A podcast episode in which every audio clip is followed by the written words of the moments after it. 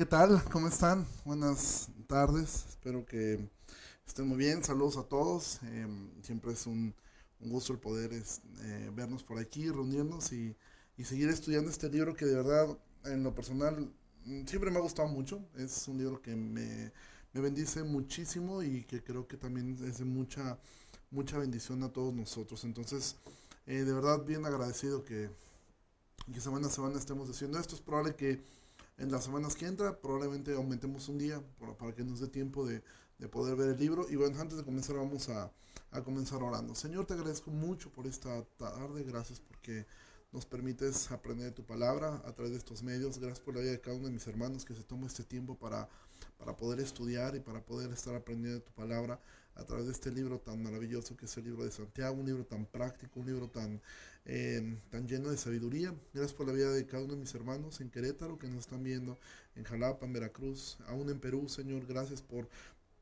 por sus vidas en Chicontepec, Señor. Gracias por ellos, gracias porque en tu gracia nos permites estos medios para poder aprender y, poder transmitir tu palabra. Dios, en el nombre de Jesús oramos. Amén. Bueno, eh, vamos a continuar con el capítulo 1. Yo creo que lo vamos a terminar el día de este, el día de, el día jueves. Vamos a terminar eh, eh, el libro de Santiago.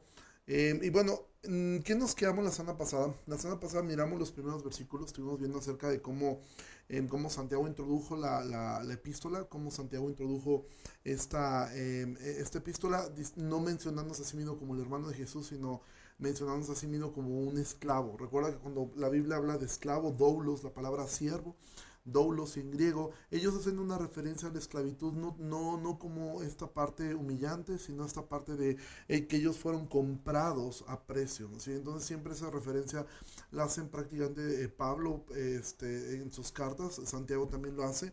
Entonces estuvimos viendo acerca eh, de esto y vimos que Santiago comienza hablando acerca de la bienaventuranza que hay en soportar las pruebas. Vimos que Santiago dijo esto, que debemos de mirar las pruebas como una, como una bendición. Eh, ¿Por qué razón? Porque estas pruebas nos fortalecen, estas pruebas lo que hacen es que nos dan resistencia, nos llevan a la madurez. Saludos a todos, saludos este pastor, eh, pastor Manuel eh, Camarillo, ahí en, en, Perote, saludos, qué bueno que estás aquí. Em, y bueno, estuvimos viendo esto acerca de cómo, cómo las pruebas realmente Santiago las ve como si fueran una, una bendición. Y sobre esto ahora es, eh, sigue una línea de pensamiento. Recuerda, siempre las cartas uno las debe ver que llevan una línea de pensamiento. No es que tienen muchos temas. Obviamente al ser inspiradas por el Espíritu Santo hay muchísimo que podemos aprender y hay muchísimo que podemos extraer de cada una de estas de estas eh, cartas, pero ellos llevaban una línea de pensamiento, no era que querían tocar 100 temas, sencillamente ellos llevan una línea y prácticamente el capítulo 1 es una introducción de lo que después en los siguientes cuatro capítulos Santiago va a seguir hablando. Entonces, em, hemos visto esto y hemos visto cómo Santiago va llevando a, a sus lectores a comprender las pruebas son una bendición. Si vimos que las pruebas son buenas, son, producen nosotros paciencia y resistencia, nos ayudan a poder ser cada vez más fortalecidos. Pero ahora Santiago va a hablar de la tentación. Y antes de pasar a este tema, Santiago va a hacer una pequeña transición, como un pequeño paréntesis en lo que está hablando, que pareciera que Santiago se desvió del tema, pero no es así. Entonces, si estás con tu Biblia, vamos allá a Santiago, el capítulo 1, al versículo 9. ¿sí? Y bueno, les presento la, la nueva taza. La anterior murió, desafortunadamente. Em, em, entonces, eh, Santiago 1, versículo 9 dice, el hermano que es de humilde condición, gloríese en su exaltación. Entonces, pareciera que ahora Santiago va, a introducir un, tema nuevo, pero no es así. Realmente él está llevando la misma, la misma idea. Él está llevando la idea de soportar las pruebas. Esa es la idea que él está está llevando. Entonces, ahora él va a poner dos ejemplos prácticos. Él va a poner el ejemplo de las personas que están viviendo en pobreza y las personas que están viviendo en abundancia como creyentes. Entonces, eh, esa es la razón por la cual ahora Santiago va a decir, el hermano que es de humilde condición, aquí está hablando de pobreza, está hablando de una persona que tiene carencias. Estas palabras en, en griego significan denotan esto. Él está diciendo, los hermanos que están padeciendo escasez, gloríense en su en su eh, eh, exaltación, ¿sí? Ahora, todos nosotros tenemos una tendencia a quejarnos porque todos somos o, hemos sido pobres en algunos sentidos. Algunas personas tienen carencia de bienes, otros carencia de salud, otros tienen carencia de afecto, otros tienen carencia quizá de hijos, de una familia, de un padre, etc. Todos nosotros experimentamos esto. Entonces, realmente Santiago no es un comunista. Santiago no es un marxista cultural que le está exaltando a los pobres, eh, de alguna manera poniéndolos como que la, pobreza dignifica al hombre. No, no está diciendo, no está diciendo esto. Lo que está diciendo es que seas pobre o seas rico, tú y yo debemos poder mirar que estas pruebas son porque Dios las está permitiendo en nuestra vida. Recuerda, hay que mirar que si la pobreza viene debido a que es, un, es la situación que Dios quiere que vivamos, o es resultado de nuestra negligencia, de nuestra pereza, de nuestra inconstancia, de no ser diligentes, de no ser buenos empleados, de no ser buenos trabajadores. Pero aquí Santiago se está refiriendo prácticamente a personas que tienen una carencia meramente porque Dios lo está permitiendo así. Él, dice, bueno, entonces, el hermano que es pobre, que está teniendo carencias, que está pasando por, por problemas, Santiago dice, gloríes en su exaltación, es decir, Fija tus ojos en lo que viene adelante, en tu exaltación. Es decir, esto a ti te va a recordar constantemente que este no es tu lugar de vida. Esa enfermedad, esa carencia, Dios te la puede quitar. Sí, de hecho Santiago va a terminar en el capítulo 5 animando a los que están enfermos a que hablen a los ancianos y se ore por ellos. Pero no está asegurando que todos van a ser sanos, ni que todos van a prosperar económicamente.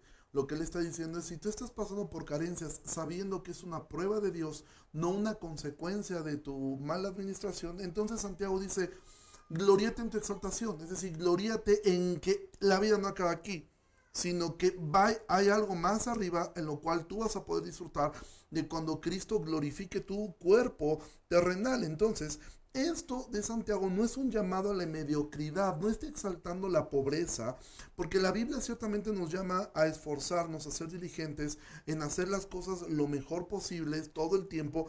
Y eso por lo general, una persona que es buen trabajador, que es un buen empleado, que hace bien su trabajo, por lo general va a producir un crecimiento laboral, es decir, va a ascender. Y generalmente, casi siempre, esto se traduce en un mejor ingreso.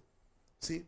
Entonces, eh, no estoy diciendo Santiago, mira, el que es pobre, que se quede pobre toda la vida porque la pobreza engrandece. Mira, el libro de Santiago es quizá uno de los libros que más ocupó el catolicismo romano para, para hacer su teología basada en obras. Y mucho de lo, de lo, del movimiento monástico, es decir, de los, de los monasterios, surgió de estas ideas de que la pobreza de alguna manera eh, engrandecía al hombre, el, el, el vivir con poco, el vivir con nada engrandece al hombre, porque de alguna manera ellos comenzaron a ver que todas las cosas materiales eran malas. No es lo que está diciendo Santiago. Santiago está diciendo, sí, recuerda quién está dirigida la carta.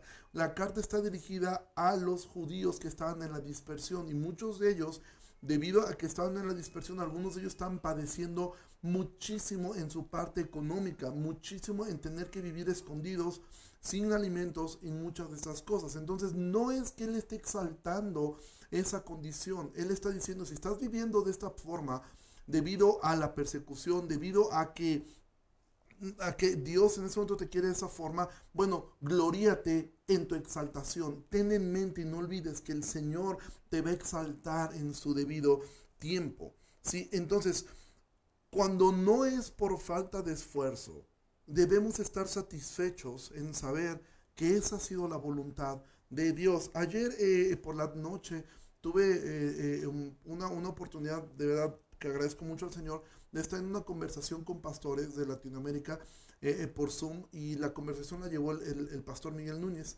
Y él nos comenzó a contar, a hablar acerca de, de este asunto del virus. Y él decía, el virus no gobierna, y él decía, yo no comprendo cómo hay gente que tiene tanto miedo. Y él, él nos, nos, contó, dice, bueno, miren, yo tengo eh, más de 70 años, por ende estoy en el grupo de mayor riesgo. Aunado a eso tengo diabetes, estoy en el grupo de mayor riesgo. Aunado a eso soy médico infectólogo que está atendiendo y ayudando a algunos pacientes con COVID y que él ha ido a atender. Dice, entonces el riesgo sobre mí debería ser muy alto.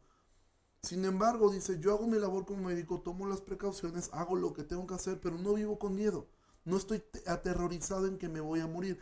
¿Por qué razón? Porque si llegase a pasar eso, entenderemos algo. si no fue por imprudencia, si no fue por un asunto de, de, de, que te vale, ¿tú crees que entonces si tú enfermas de COVID va a ser que llegues al cielo y Dios va a decir, oye, ¿cómo que llegaste aquí?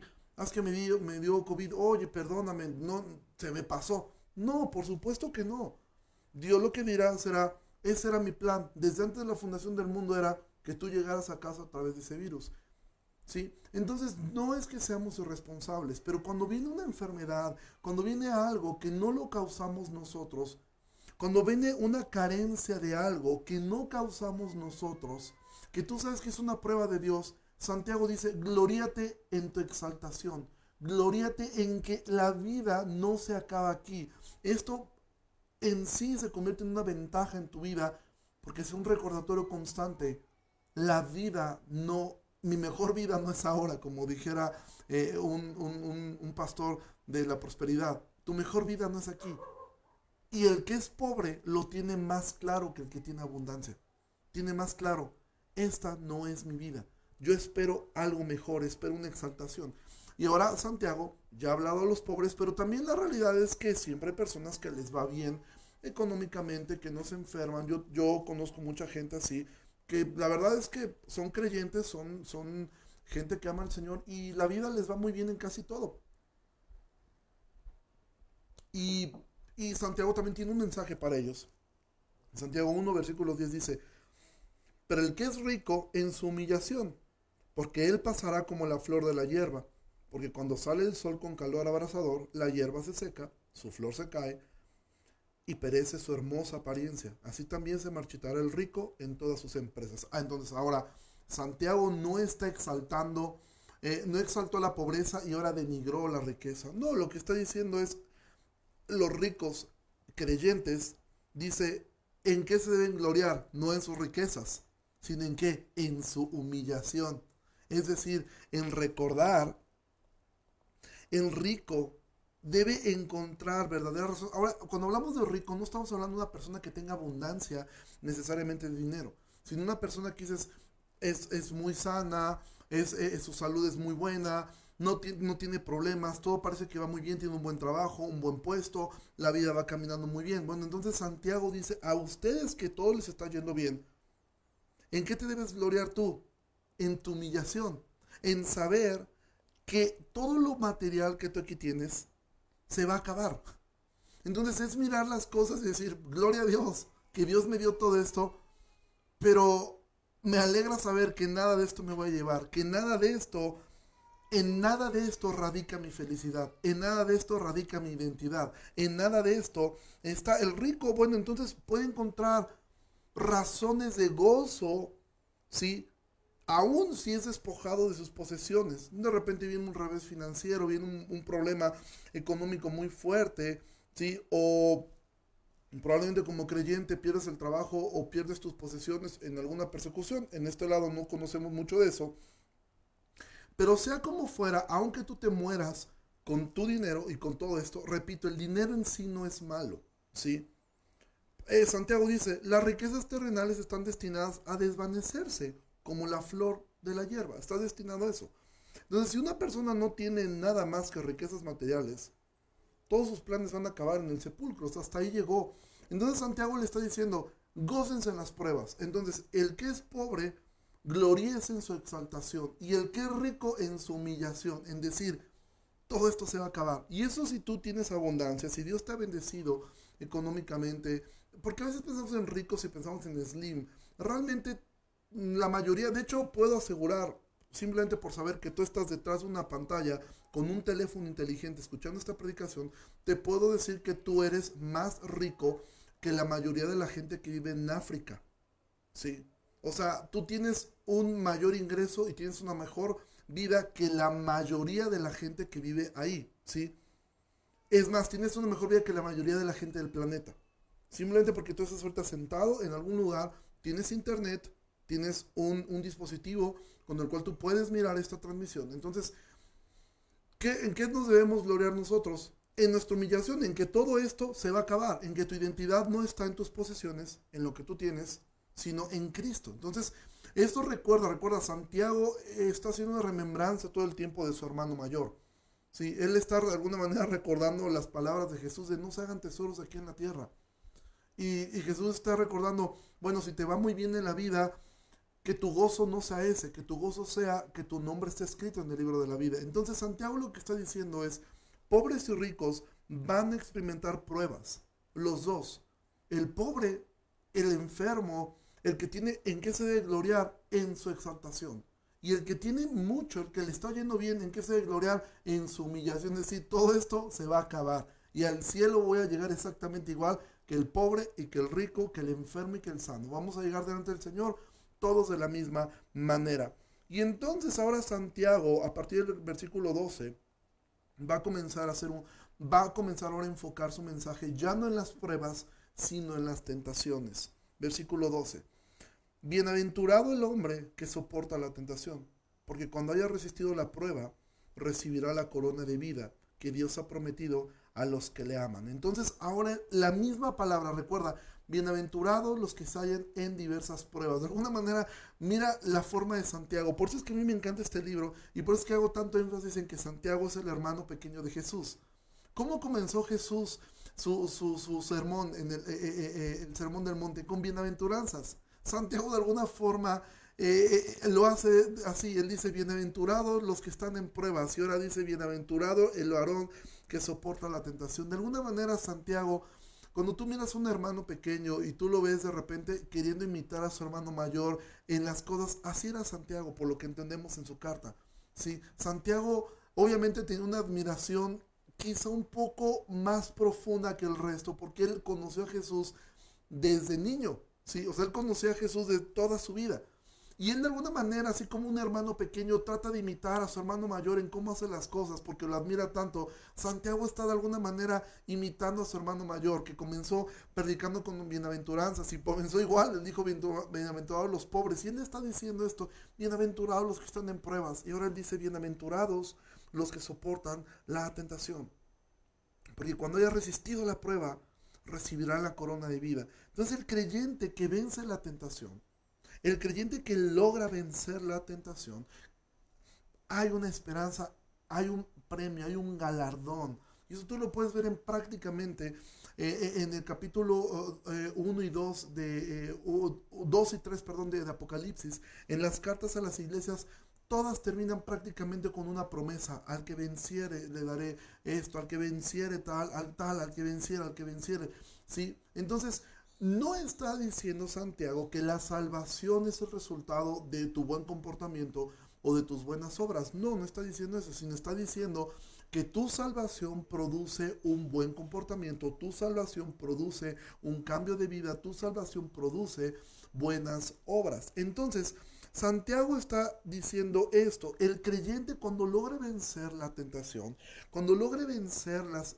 dificultades de la vida, cuando logres vencer la tentación a renegar de por qué Dios me tiene así, por qué Dios me tiene de esta forma, por qué Dios me tiene de esta manera, entonces Santiago dice, bienaventurado el hombre que soporta la tentación y fíjate qué palabra ocupa Santiago.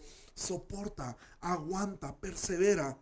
Porque cuando haya resistido la prueba, recibirá la corona de vida. Hay un premio, amado. Hay un premio. Esto es, esto es hermoso.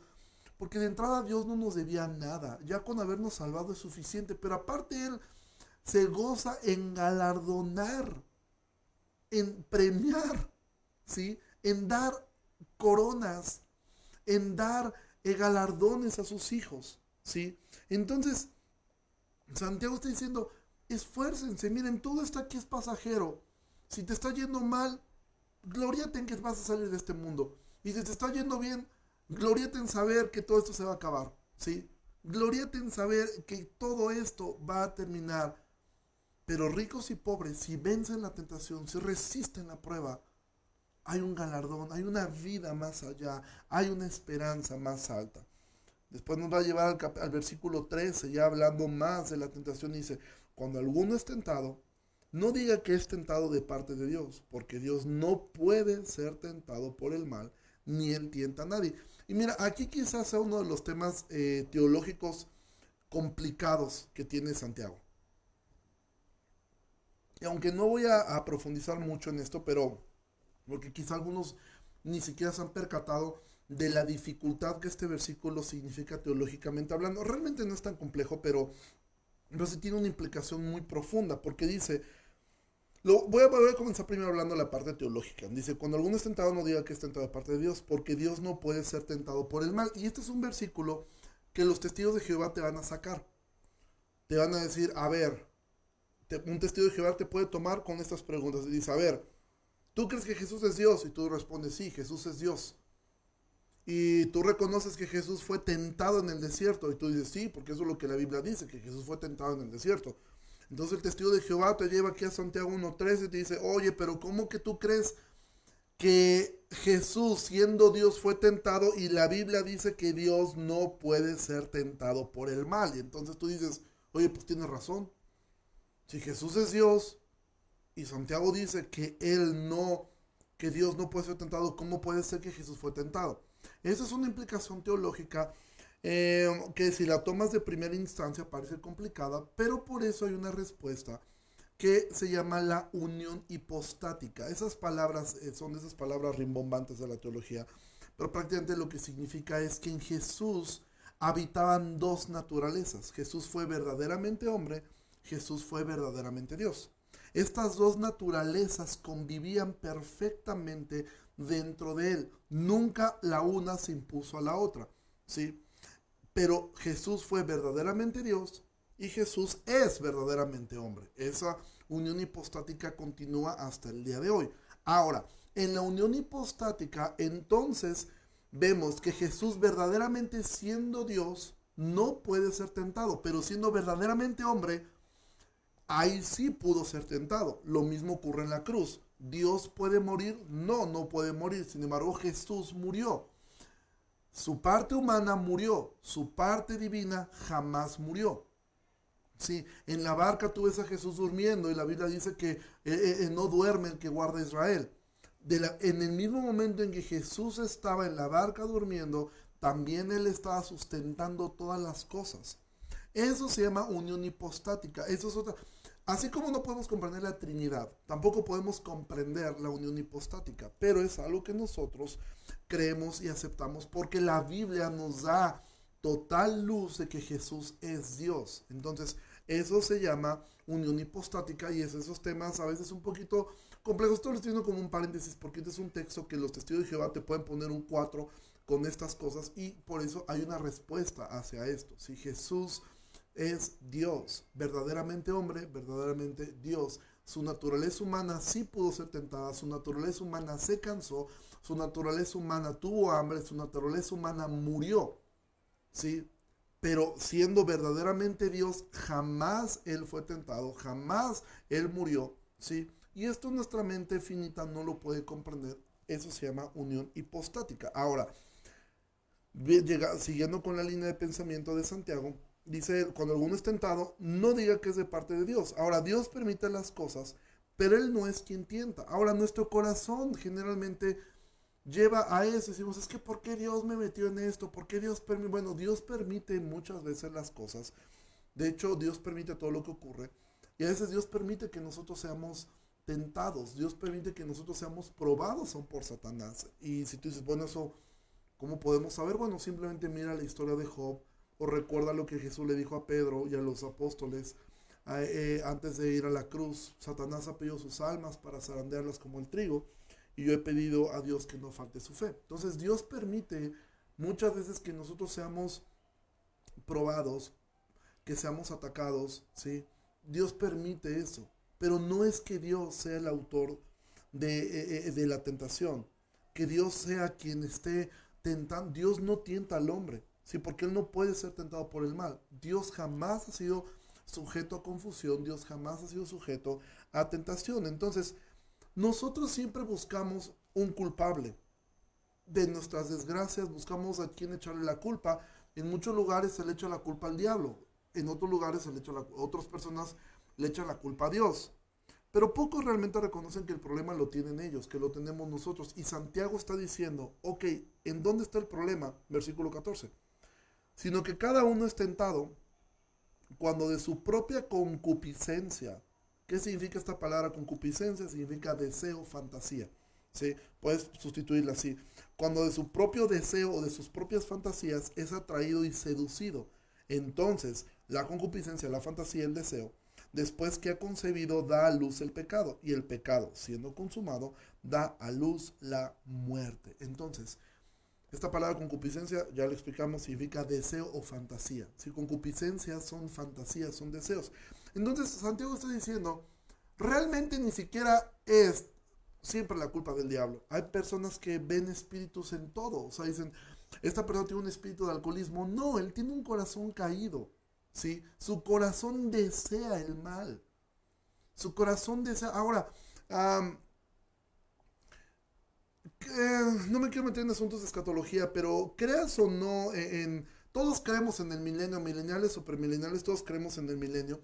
Em, entonces, creas que esto es el milenio o creas que va a venir un milenio, todos creemos que Satanás va a ser atado en algún momento. ¿Sí? Y con Satanás atado, el hombre sigue pecando. ¿Sí? Sea que seas premilenial o, o, amilenial, el, el, hombre con el diablo atado sigue pecando. ¿Por qué? Porque su corazón es una fábrica de ídolos. Nuestro corazón es una, es una fábrica de, de, de, concupiscencias. Entonces Santiago dice, no, no, no echen la culpa a, Dios, ¿sí? Ahora, el diablo existe, sí, el diablo ataca, sí, el diablo influencia, sí, pero no todo es culpa del diablo. mira, tú, tienes, tú y yo tenemos dos enemigos. Uno durísimo de vencer y otro difícil de vencer. El difícil de vencer es el diablo, el durísimo de vencer es tu propia carne. ¿Sí? Por eso, por eso Pablo al final de Romanos capítulo 7 dice, miserable de mí, ¿quién me librará de este cuerpo de muerte? Pablo no dice, miserable de mí, ¿quién me librará del diablo? Él dice, miserable de mí, ¿quién me librará de mí mismo? Porque nuestro corazón es una fábrica de deseos. Y si no me crees, simplemente revisa tu propio corazón. Y tú no puedes echar la culpa al diablo, ¿sí? De todas las desgracias que ocurren, ¿sí?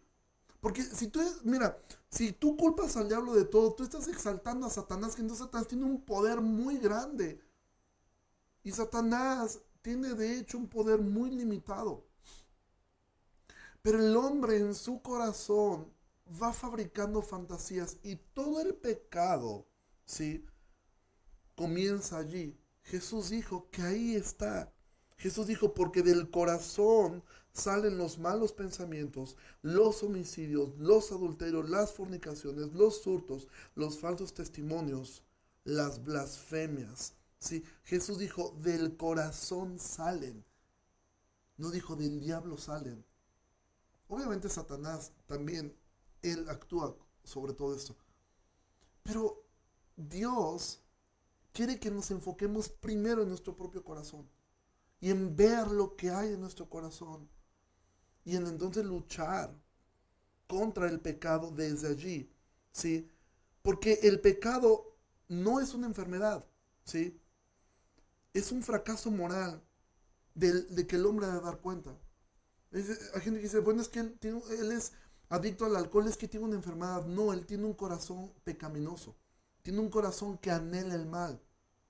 Porque si estuviera enfermo, entonces no es culpable. Y entonces él se puede morir borracho, matando o golpeando a su esposa y delante de Dios ser inocente. Porque si está enfermo, entonces es completamente inocente.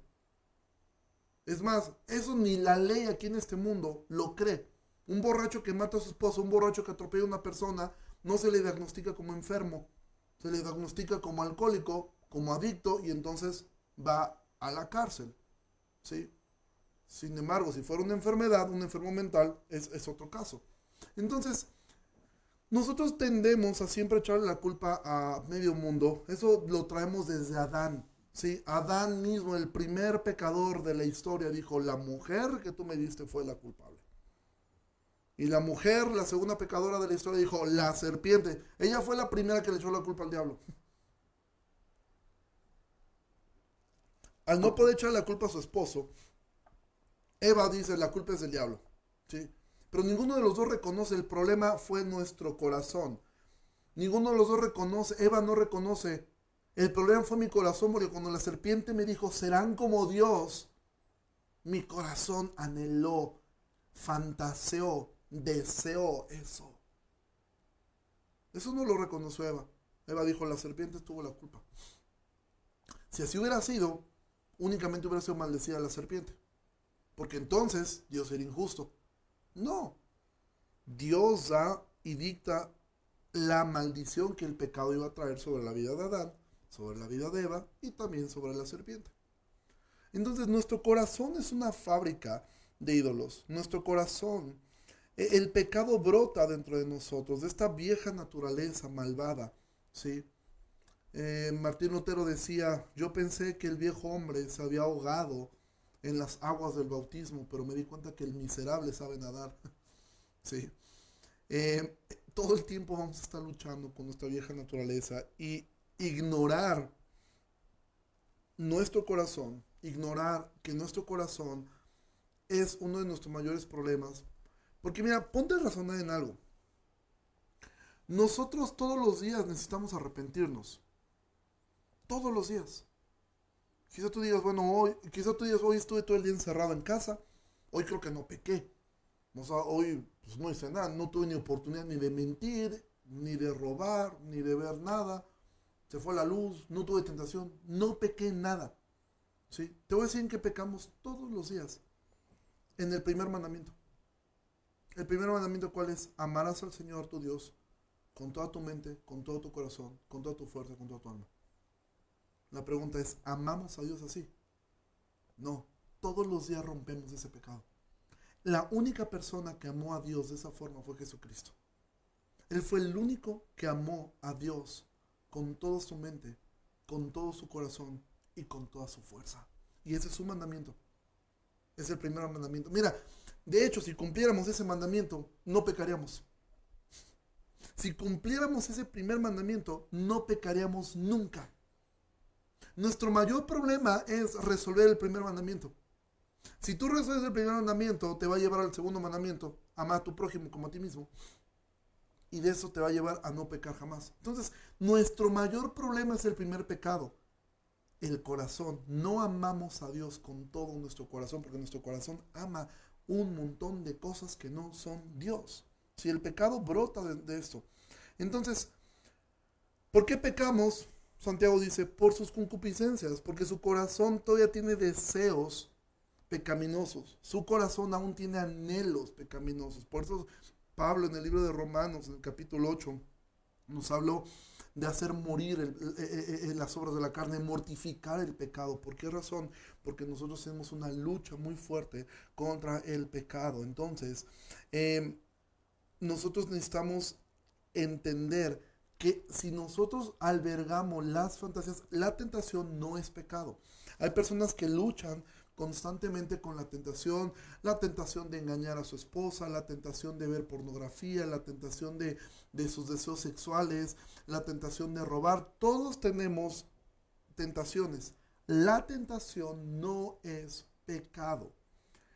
Pero si la tentación te lleva a fantasear, entonces ya entras en un terreno que puede ser pecaminoso, porque Jesús dijo que si tú en tu mente deseas a una mujer, ya pecaste con ella. Pero si aún la fantasía sigue creciendo, Santiago dice, bueno, si tú no tratas con tu corazón pecaminoso, dice, la concupiscencia después que ha concebido, después que ha bajado de la imaginación a la acción, da a luz el pecado y el pecado siendo consumado da a luz la muerte. Tú te has preguntado por qué razón el pecado sexual o el robar dinero son pecados que descalificarían, por ejemplo, a un pastor o descalificarían a, a una persona. Eh, em, y dices, ¿por qué no la mentira? ¿Por qué no, por qué no este? Porque gente, dice, pues que es lo mismo. O sea, cuando tú confrontas, a mí me ha tocado confrontar a pastores eh, en pecados sexuales, dices, pero es lo mismo, es más, el orgullo es un peor pecado. Y sí, de hecho la Biblia dice que el orgullo es, eh, Dios lo aborrece más. ¿sí? Entonces, bueno, ¿por qué razón el pecado sexual o el robar dinero siempre son como más mal vistos que el resto de los pecados? He aquí la respuesta. Porque el mentir son de esos pecados que cualquiera en algún momento puede ocurrirte. Es algo que tú no esperas. De repente tuviste, ahora con esto de la, del, COVID, de, no tienes dinero. Y te llega de repente la llamada de tu casero y tú mientes es mañana, mañana yo, yo pago. Y no es cierto, tú no tienes dinero para pagar. pero fue un momento en el cual ni siquiera tuviste el tiempo de pensar, simplemente reaccionaste, tu corazón mm, desconfiado en Dios, tu corazón eh, que todavía está luchando por confiar en Dios, peca. Pero cuando hablamos de pecado sexual, es algo que fantaseaste, algo que lo tuviste en la mente, algo que premeditaste, algo que llevaste a la acción y peor tantito, algo que después ocultaste. ¿Sí? ¿Ves la diferencia? Lo mismo ocurre con el dinero robado. ¿Sí? ¿Por qué razón? Bueno, entonces esto de qué habla? Habla de dos cosas. Una, o que el Espíritu Santo nunca te redargulló de pecado, lo cual significa que no eres un hijo de Dios. O dos, que tu conciencia fue tan cauterizada que ignoraste al Espíritu Santo en todo ese proceso, desde que tu corazón tuvo la fantasía hasta que tu fantasía te llevó al, planear cómo hacerlo. Y el ejemplo más grande es David y Betsabé. ¿sí? O sea, David no fue que se encontró a, a Betsabé, se tropezó y le embarazó. No, fue un plan. Y un plan tan siniestro que llevó hasta asesinar a una persona. Entonces, por eso Santiago va a decir en el capítulo, versículo 16, Santiago dice, amados hermanos míos, no erréis, es decir, no se equivoquen. ¿Sí? O sea, no se equivoquen pensando que Dios es quien los tentó. No se equivoquen creyendo que su corazón no es el que produce el pecado. No se equivoquen. Amados hermanos, no erren. O sea, dejen de echar la culpa a Dios, dejen de echar la culpa al diablo, dejen de echar la culpa a todo el mundo de su pecado. No erren, no se equivoquen. Y Santiago va, va a exaltar a Dios diciendo, toda buena dádiva y todo don perfecto desciende de lo alto, del Padre de las Luces, en el cual no hay mudanza ni sombra de variación. Es decir, Santiago está diciendo con esto, todo lo malo proviene de tu propio corazón mayormente y todo lo bueno proviene de Dios. Ahora él está haciendo, esto es, tú recuerdas cuando estudiamos Romanos, constantemente Pablo decía, en ninguna manera, en ninguna manera, en ninguna manera, en ninguna manera. Pecaremos para que la gracia abunde en ninguna manera. ¿Ha desechado Dios Israel? En ninguna manera. Esta es la forma de, decir en ninguna manera de Santiago. Amados, no erren.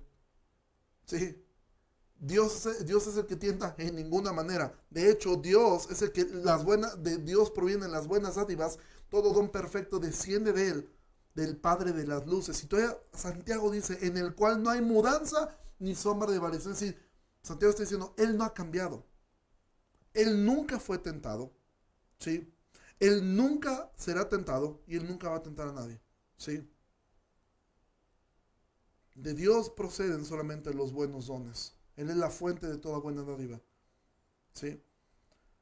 Entonces, realmente deberíamos poner eh, eh, eh, en balance nuestro propio corazón y decir, bueno, ¿qué hacemos con las tentaciones cuando están allí? ¿Qué hacemos cuando, cuando la tentación toca tu puerta? Te quedas pensando, meditándola, fantaseándola y eso te lleva a la acción o inmediatamente hablas. Si tú estás casado, deberías hablar con tu esposa, con tu esposo y decir, sabes que estoy luchando con esto. ¿Sí? Yo mismo, le soy honesto, yo hace unos días hablé con uno de los diáconos y le dije, te pido que estés orando por mí porque el encierro, de repente estar aquí, me ha llevado a tener una, un deseo por mirar cosas que no debo mirar. Gracias a Dios no lo he hecho. Pero es mejor confesarlo en ese momento a confesar, sabes que ya metí, eh, ya, ya, ya, me, ya me caí de bruces. Entonces es mejor, o sea, cuando descubres en tu corazón que está luchando, sí, porque si tú crees que los, vemos algunos que no luchamos, todos luchamos con tentaciones, ¿sí? Pero ¿en qué momento tú las frenas? ¿En qué momento te gusta acariciar el pecado como si fuera un pequeño cachorro de león? No es un cachorro de león, es un león enorme que te va a devorar, ¿sí? Que te va a destrozar. O matas el pecado, dice John Owen, o el pecado te mata a ti. Entonces, no dejes que tus fantasías se queden allí. Dices, no, yo puedo con esto, yo lo puedo controlar, no ha pasado a más. Si tú no lidias inmediatamente Salte de la casa. Jesús dijo, córtate la mano, sácate el ojo. Pero antes de sacarte el ojo, mejor saca la computadora. Antes de cortarte la mano, mejor córtate el internet. Si mejor corta eh, con una relación laboral, corta con, con, una relación afectiva, corta con lo que tienes que cortar. Pero lucha con tu pecado. ¿Sí? Entonces no echemos la culpa a Dios. ¿Sí? ¿Qué hacemos cuando pecamos? Decidimos, decimos que no pudimos hacer nada para remediarlo, echamos la culpa a Dios, es que Dios no me ayudó, porque Dios, si Dios no hubiera permitido esto, yo no hubiera caído. No, no fue culpa de Dios, fue tu corazón. Y por eso Santiago terminará diciendo, versículo 18, Él, de su voluntad, nos hizo nacer por la palabra de verdad, para que seamos primicias de sus criaturas. Y este final, con esto vamos a terminar con este versículo, este final es increíble. Santiago está diciendo, ok, bienaventurados los que estén en pruebas, porque esto produce resistencia. Bienaventurados los que soportan la tentación, ¿sí? Porque hay una corona de vida.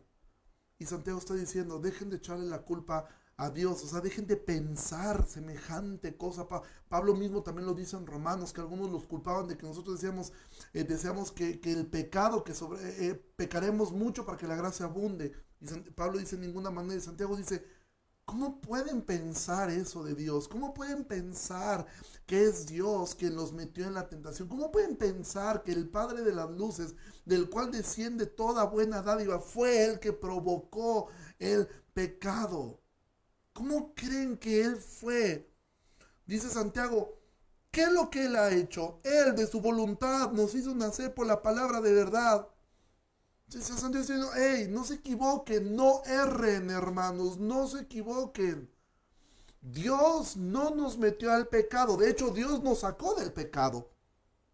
Él nos hizo nacer por la palabra de verdad, por su voluntad. Esa fue su voluntad. Su voluntad no es que tú peques, su voluntad no es que tú vivas en el pecado.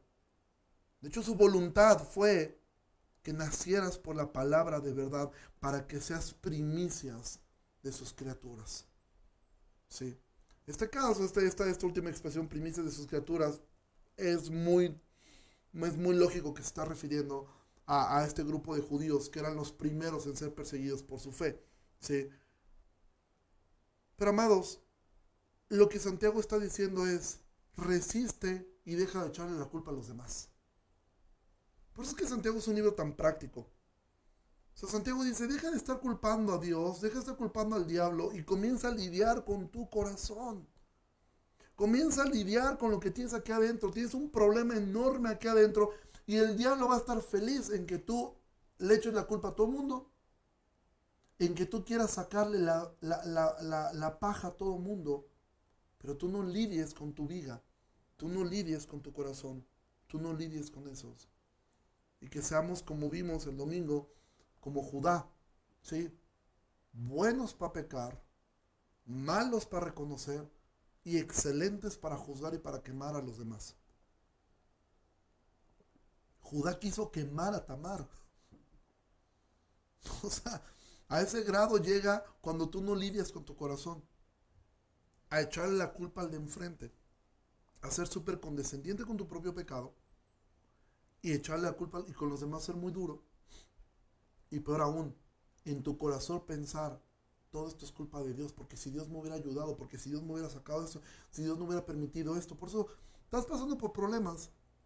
Tienes carencias, carencias afectivas, carencias de dinero, carencias de salud, eres pobre en esta parte.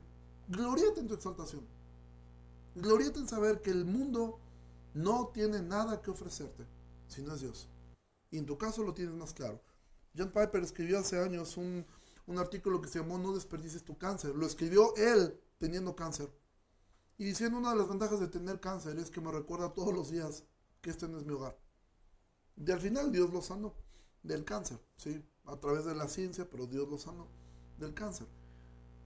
Entonces, si estás viviendo con carencias, glorieta en, en, tu exaltación. Si tú tienes mucha abundancia, te está yendo bien, glorieta en tu humillación en que todo esto es pasajero, en que se va a acabar. Y nunca, nunca culpes a Dios. Nunca. Mira tu corazón. Ve y veamos nuestra pequeña gran fábrica de ídolos que tenemos aquí, de fantasías y de deseos. Por eso Pablo en el capítulo 12 de Romanos dijo, renueven su mente, renuévenla. ¿Por qué razón? Porque su mente, hay gente que dice, es que te lavaron el cerebro. Amén. Sí, y falta tanto porque me lo siga lavando la palabra de Dios, porque me lave el cerebro, me lave el corazón, me limpie completamente. Entonces, amado, no estoy diciendo que el diablo no existe, el diablo existe, ¿sí? Pero tu mayor problema es tu propio corazón. Mi mayor problema es mi propio corazón. Y Apocalipsis 20 nos deja en claro que aún eh, eh, con la ausencia de Satanás, el hombre sigue pecando. Y el hombre sigue amando lo malo. Entonces, amado, que podamos mirar que por su voluntad Él nos hizo nacer. ¿sí? Que Dios no se vio obligado a hacerlo por ningún mérito de nosotros. Lo hizo por su bendita voluntad. ¿sí? Si no fuera por la escritura, si no fuera por la Biblia, ni siquiera sabríamos que hay salvación. Ni siquiera sabríamos que hay Dios. Ni siquiera sabríamos que hay Cristo, que vino a morir por nosotros y a resucitar para la gloria del Padre. Entonces, amados, que esto pueda ser bien en nuestro corazón, soporta la tentación, soportala. Eh, Santiago mismo va a decir más adelante, Mira, recuerda todo esto, Santiago lo va a tratar en los demás capítulos. Santiago más adelante va a decir, eh, resistan al diablo y él huirá de ustedes. ¿Sí? Dice, este, sométete a Dios, resista al diablo y él huirá de ustedes. Y simplemente quiere decir algo. La tentación sexual no es para soportarla, es para huir de ella.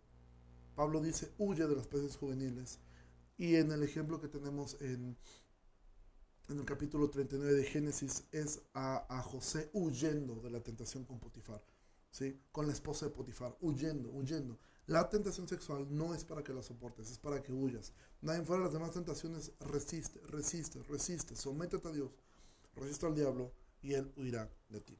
Entonces, amado, amados, pues eh, con esto vamos a terminar el, día de hoy.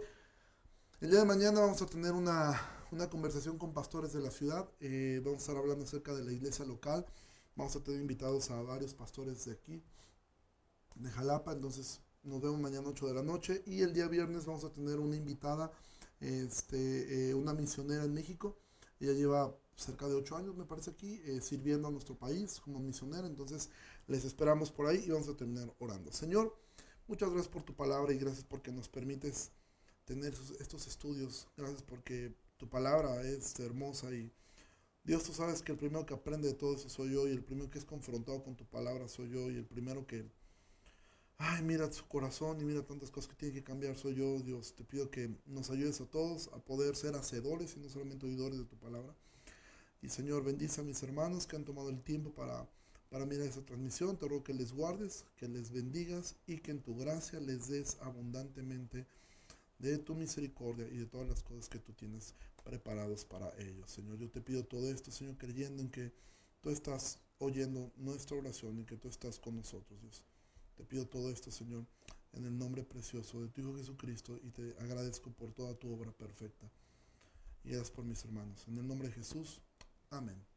Bueno, pues que pasen una excelente noche. Dios les bendiga mucho. Mañana nos vemos 8 de la noche para esta conversación con pastores de la ciudad y el jueves continuamos con nuestro estudio de el libro de Santiago. Siempre dudas, comentarios que tengan pueden escribirlo aquí por inbox o por mensaje de WhatsApp y con todo gusto podemos hablarlo y platicarlo. Dios les bendiga mucho, que pasen excelente noche. Bye.